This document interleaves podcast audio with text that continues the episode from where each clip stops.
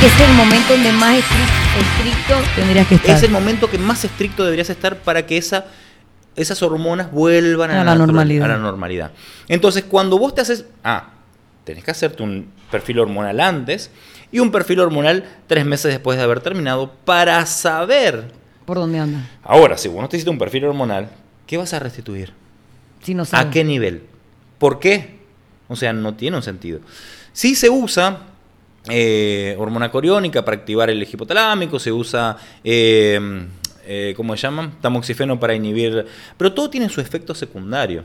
Entonces vos tenés que saber a dónde y por qué. Vos haces un ciclo de esteroides y normalmente tenés hipercompensación estrogénica. Entonces esa hipercompensación estrogénica hace que la 5 alfa reductasa empiece a trabajar. pa, pa, pa. Entonces tenés o ginecomastia o grano. Eso es lo que iba a preguntar. Los esos efectos secundarios que todo el mundo le tiene miedo, como ginecomastia, que es que se te cre- crecen la- como las glándulas mamarias en los hombres que no debería pasar, el acné, el cambio de tono de voz de las mujeres, hiperclítoris, problemas sexuales, ¿esas cosas son reales o no son reales? son totalmente reales y se pueden eh, dar vuelta atrás mientras que estás en el ciclo sin ningún problema. El tema es que, ¿hasta dónde? Porque eh, vamos a suponer que sos varón, entonces empezaste tu ciclo con, una, con un estradiol de 35, algo normal, y estás a la mitad de tu ciclo y tu estradiol se va a 140. ¿Cómo sé si no te hago un análisis clínico?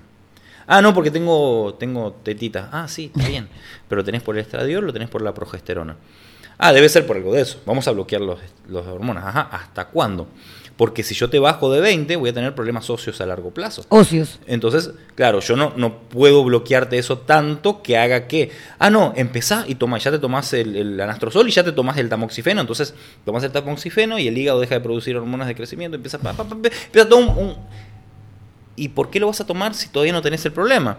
O sea, ah, por si acaso, ajá, pero por si acaso de qué? Entonces yo mato tus estrógenos y los estrógenos también los necesitas para tener volumen muscular y para tener ganancia muscular y, o sea, es parte del proceso, lo que tiene que estar controlado. Pero ¿cómo lo controlas si no tenés análisis clínicos? Si te vas a hacer análisis clínicos, si tenés que gastar 150 dólares, Ya no quieres. que no querés gastar, entonces vas tomando al tuntún las cosas que te van diciendo gente que no tiene ni idea por qué te lo manda. Entonces, sí, lo que pasa con el tema de los esteroides hoy en el que hay una hipocresía muy grande, eso se transformó en un tabú, no hay profesionales que lo manejen, entonces todo el mundo tiene miedo de usarlo y cuando lo usan lo usan mal. Lo usan mal porque los profesionales no, no son gente que te dicen, sí, vení, que yo te voy a ayudar y te voy a hacer las cosas y te voy a cobrar mi consulta para que vos Y cuesta plata. y cuesta plata, pero está bien, le pagás 100 dólares a un profesional que te diga cómo usarlo, te haces los exámenes médicos necesarios cada cierto tiempo y vas usando las cosas que necesitas cuando la tenés que necesitar. O sea, te lo voy a poner de otra manera. Si yo te digo usa insulina, y vos me decís, ¿Por qué si no soy diabética? pero por las dudas que algún día seas. O sea, es ilógico, es estúpido y te va a traer un daño. Eso pasa con los esteroides y pasa con los ciclos de esteroides hoy por hoy. Es que, por ejemplo, a las dos personas que le pregunté, los dos, digamos, uno era, uno era el clásico caso del man que lo hace eh, recreativamente, está perdido, el entrenador random de planta ahí le dice, hola amigo, Yo ¿por qué no vendo". haces esto? Y yo te lo vendo, porque al final ahí es donde yo siento que al final es como un tibio offer, o sea, yo no, yo no sé nada, pero quiero vender porque yo también quiero ganar plata, y quedan todo el mundo engrampado sin, sin que la persona que se los está vendiendo esté bien informada. Entonces, eso es lo que yo creo que ahí es donde está el problema, que esos manes del gimnasio random, no te estoy diciendo que eres tú, eh, nada más quieren vender y la gente como esto suena tan, tan, wow, Pero a no ver. suena, se ve. Se ve, entonces quedas ahí como la- los mosquitos en la lámpara y al final te quemas porque el man no sabe nada. Pero vas al gimnasio y venís, no, hace tres meses matándote y, y te estás tomando toda tu proteína y vaina. Y viene un mancito que empezó hace un mes y lo ves que el man aumentó 20 kilos y decís, ¡Verga! ¿Qué proteína estás tomando? No, yo uso esteroides. Si querés te vendo. Ah, sí, sí, dale. Entonces el man tiene un ciclo que a él le salió 200 dólares, entonces te agarra y te dice, bueno, a vos te vendo 400, así me pagas el mío. Entonces, vos en vez de usar un centímetro de testosterona, te metes 9, porque así el man, que fue lo que me pasó a mí cuando empecé, Te- que después el man agarra y paga su ciclo. Entonces te agarra y dice, no, no, y también tienes que usar el- Como una pirámide Claro, esto. el posciclo. Entonces vos vas al posciclo y te dice, bueno, tenés que tomarte tres de estas por día. Él se toma una, entonces vos le pagas tres y él se paga su vaina. Entonces ahí empieza una cadena que vas a encontrar gente que te dice que le fue muy mal, vas a encontrar gente que te dice que le fue muy bien, pero la realidad es que quien usa bien el esteroide no deja de usar más esteroide. Ok. Y tú, por ejemplo, si tú vas a un gimnasio, ya que tú tienes tantos años en esto y tienes el ojo ya como clínico, pues, tú puedes saber quién usa y quién no usa, quién en verdad es natural y quién no es natural, ¿o en no? el 99% de los casos sí. Ok. Sí, porque, el- a ver, la persona que no usa esteroides, el músculo es más flateado, más flaco, más chupado. Y la persona que usa esteroides tiene un músculo más redondo, más lleno, más completo. La pérdida de grasa se da muy rápido. Por ejemplo, las caderas en el gordito que va a entrenar al gimnasio, que está fortachón, las caderas, las tetitas, y en el otro no. También tenés el otro que va al gimnasio, que está todo como marcadito vaina, pero tiene la ginecomastia marcada. Entonces, hay cosas que sí te das cuenta y los cambios rápidos o no. Hay un entrenador acá muy, muy conocido, que éramos amigos y todo. Yo no uso esteroides. No, estás loco. Y el man en tres meses explotó. Vos. No, no. Un día le hago una terapia porque el man estaba mal, no sé qué, y le pongo ventosas. Y las ventosas quedaron Rojísima. podridas. Le digo, hermano, vos tenés un fallo hepático, estás jodido.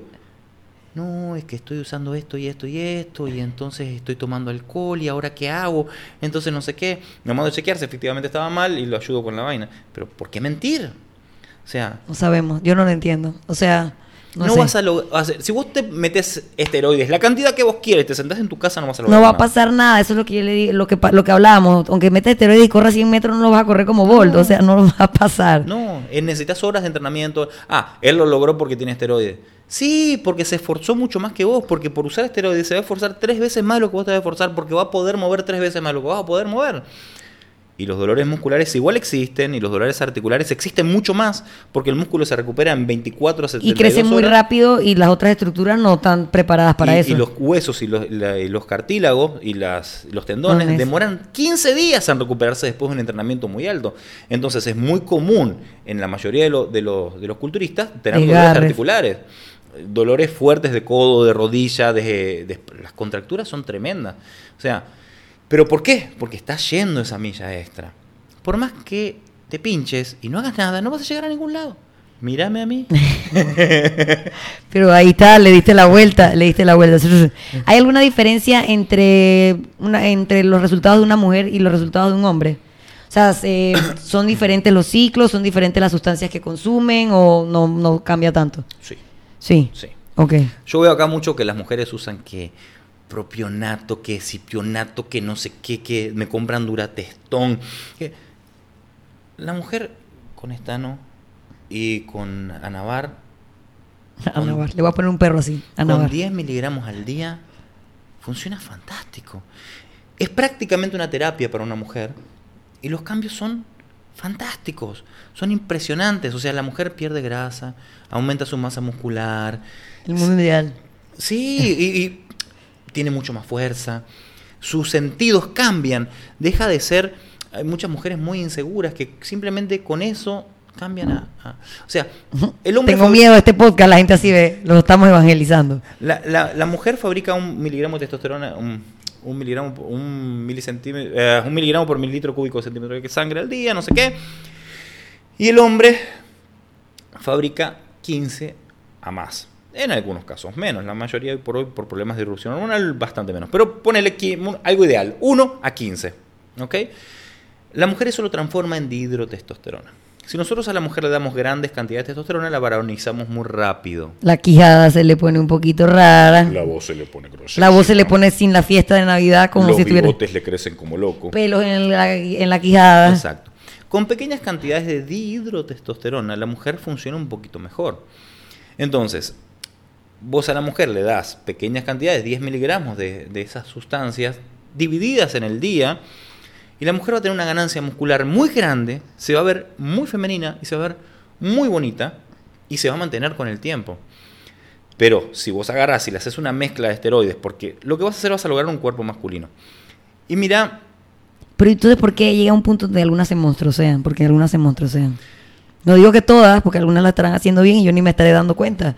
Pero hay unas que tú dices, Amiga, se te fue la mano. En... Usan demasiada cantidad de, de- de cosas que no deben usar. La otra vuelta me escribe una muchacha y dice, no, porque mi novio eh, fue profesional, no sé qué, porque no sé qué, no sé cuánto. Y digo, está bien, me parece bien, pero yo te indico 10 miligramos al día. Pero eso no es nada, porque yo usaba 80. 40 de estano y 40 de anabar. Y habían partes donde usaba pequeñas cantidades de testosterona. ¿Cuánto es pequeña? Un centímetro a la semana de, de me dijo de Nantato. Pero eso es lo que uso yo. Yo uso un centímetro de Nantato a la semana. O sea, porque es una terapia de reemplazo masculina, no femenina. Entonces, La voz de ella estaba así. se veía bonita todavía, porque había dejado de, de usar esteroides hace como un año y pico, me dijo. Entonces se veía más o menos. Pero cuando veo las fotos de ella, cuando usaba esteroides, las nalgas de ella no eran nalgas redondas, eran nalgas planas de Verga, los esto es una costados. ciencia, señores. Esas nalgas planas de los costados es porque no hay grasa en esa zona donde la mujer guarda grasa.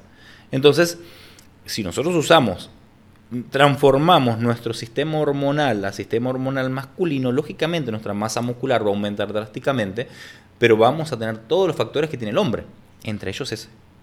Entonces, si la mujer usa pequeñas cantidades a largo plazo, no hablamos de niveles competitivos. Otra vez, porque si hablamos de niveles Eso competitivos. ya es otra historia. Aquí nadie que me es está escuchando del podcast se va a montar en una tarima con lentejuelas y zapatos Vamos de a tacón. suponer que la mujer ahora tiene 45 años, que ya está en una etapa, ¿no? Donde la piel se empieza a poner fea y todo lo demás. Hay otros esteroides para usar. Y las cantidades para usar también son pequeñas. O sea, vamos a suponer que la mujer, vamos a ponerle testosterona. Vamos a ponerle un enantato de testosterona. Le vamos a poner unos 10 miligramos a la semana. 10 miligramos a la semana, para que te hagas una idea, en una jeringa de 5 mililitros, no la ves. Entonces tenés que usar una jeringa de insulina en cantidades muy pequeñas para que esa mujer no tenga efectos secundarios sino efectos benéficos. Esa mujer puede usar también nandrolona. La nandrolona aumenta la captación de colágeno de elastina, la captación de calcio y es un anabólico que es fuerte, porque es un anabólico de 136 sobre 100, que es la testosterona 100 sobre 100, pero en las cantidades adecuadas, esa mujer no va a tener efectos secundarios y toda su vida va a verse mucho mejor. Entonces, de eso a escuchar que a la man le dieron 2 centímetros de una cosa y 2 centímetros, que es lo que yo uso a la semana, yo uso menos de eso porque yo más o menos terapia reemplazo todo el año. Y yo, verga, pero es un señor. Y ahí sí le crece Es el un man, clítoris. es un manguial. Ahí sí le crece el clítoris. Ahí sí empiezan otros riesgos, que es la pérdida de cabello, que eso va a depender también de todo tu De tu genética. hormonal. Y tu sistema hormonal cómo esté funcionando. Entonces, vos tenés que saber qué va a usar esa persona para eso. El tema de los granos, que no todas las personas tienen granos, pero cuando vos eras adolescente, Si tenías, probablemente te va a pasar. seguramente te va a pasar porque volvés a tener la testosterona que tenías cuando eras joven, pero te vas a sentir como cuando eras joven. Y tus decisiones, que ya vos empezás a una edad donde tenés miedo a muchas cosas y no podés tomar muchas decisiones normalmente, donde ya empezás a tener como, como ciertos temores, increíblemente empiezan a cambiar. Y tomás, te sentís mejor, estás más segura de vos misma, tus decisiones son diferentes y, y, y empieza a cambiar eso. A- empiezas a pensar más como cuando eras más joven, cuando tenías 25 años. No sé si eso es muy bueno, ¿eh? Me- no sé, no sé, pues Paola a los 25. Ella la vida, estaría fuerte, pero no sé si tomando la mejor decisión en mi vida. ¿Habría alguien al que tú le digas que, man, no tomes esa vaina? No lo tomes porque no estás comprometido, porque tu mm, salud está hasta la verga.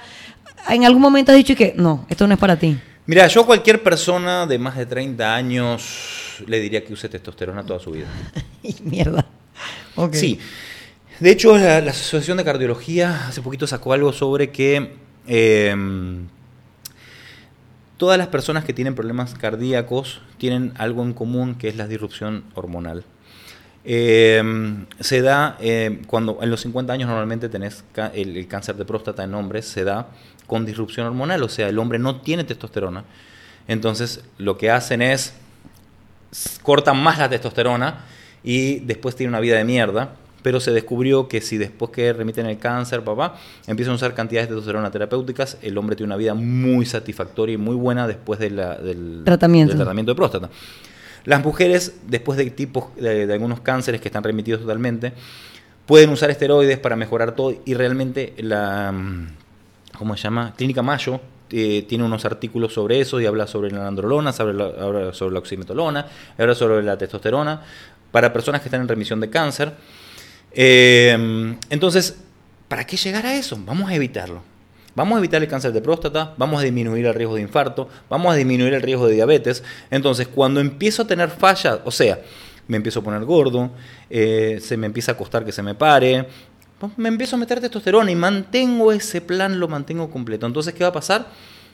Voy a disminuir ese riesgo, lo voy a disminuir drásticamente. Y van a haber muchas personas por ahí que no van a estar de acuerdo, pero las pruebas, las pruebas Para, son... eso es el- para eso es la opinión y la información, Claro, para que la tome pruebas, o no. Las pruebas no, no dejan mentir. Entonces, eh, usemos la lógica. ¿Cuándo tenemos cáncer de próstata? Cuando no tenemos testosterona. Porque a los 20 años no te da cáncer de próstata. Y a los 25 tampoco. ¿Cuándo tenemos ginecomastia? Cuando tenemos disrupción hormonal. ¿Cuándo tenemos caída de cabello?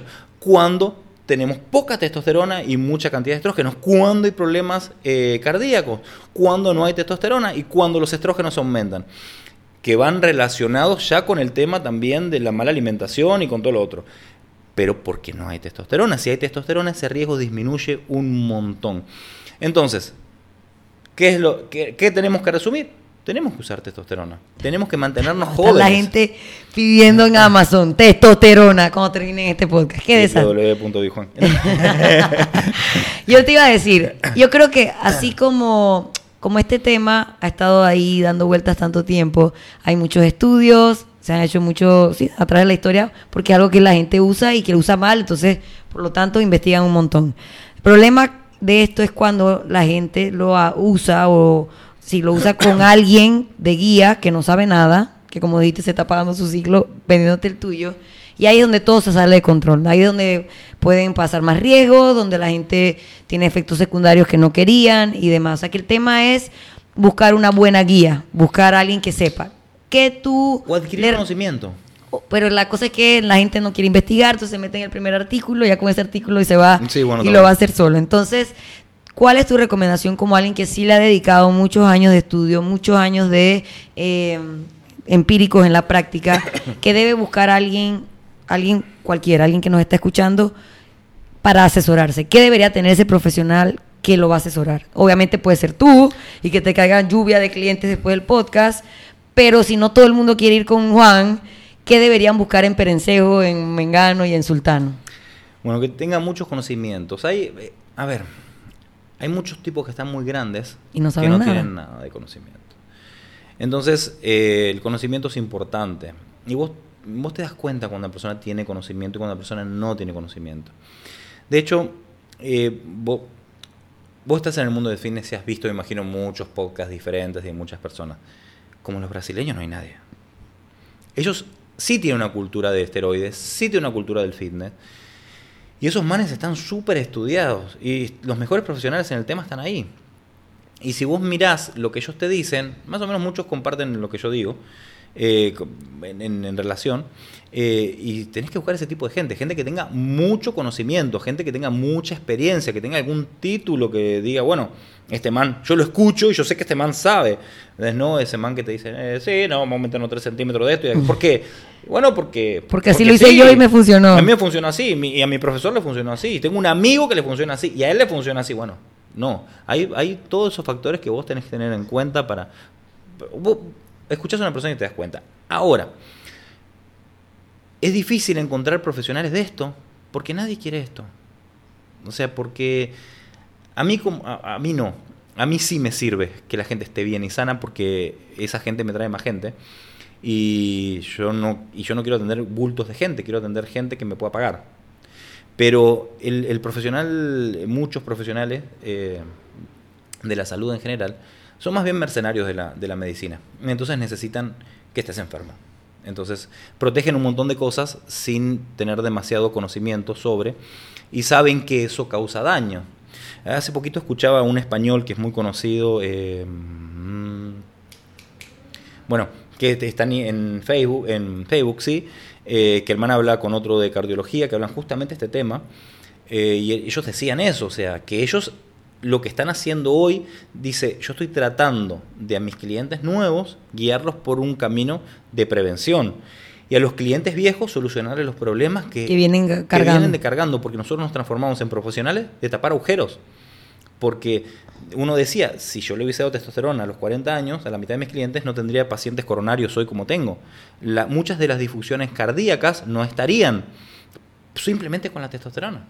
Entonces, hay que cuidarse y hay que aprender y hay que mirar, o sea, vos decís que usas esteroides y la gente dice, ¡Ah!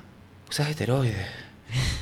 Es eso, yo no Ahora venís con dos cervezas en la mano y te dicen, ¡qué bien! ¡Sos un genio! nadie. ¡Bien! ¡Qué bien vos! Entonces, está como que medio deformado eso en, en la sociedad. Entonces, lo ideal es conseguir un profesional que vos creas y que puedas confiar en él de lo que él sabe.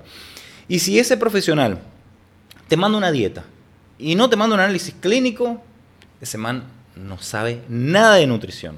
Nada. Cero. Si, e- si vas a un profesional y ese profesional te manda a usar esteroides ¿Y no te mando una dieta? y no te manda un- una dieta y no te manda un análisis clínico para saber y te explica lo que dice ahí o más o menos te dice, no, mira, bajando esto, subiendo aquello, no, mira, veo perfecto porque estás dentro de esto, porque este parámetro tiene que... Una explicación básica.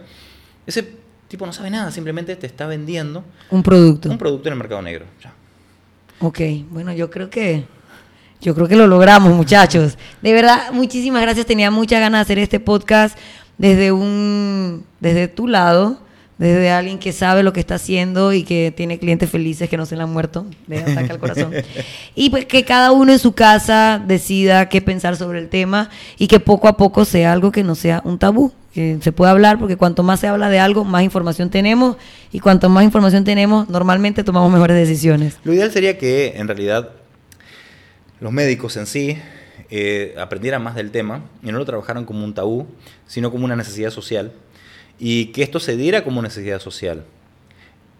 Disminuir la, proporción de personas enfermas y aumentar la proporción de personas activas en la sociedad. Pasar del 93% de diabetes, de diabéticos que tenemos, del 83% de obesidad que tenemos en Panamá, a un 50% sería muy bueno. Eh, acá en Panamá no está el estudio, pero en México sí. En México las personas diabéticas les dejan una pérdida al Estado de más de 20 mil millones de dólares al año. En México el 85% de la población es diabética, el 73% Está todo de mundo los gordo. niños es obeso. Es poco. Eh, y en Panamá tiene más o menos el mismo porcentaje. En números poblacionales es mucho menor, pero el gasto es muy alto.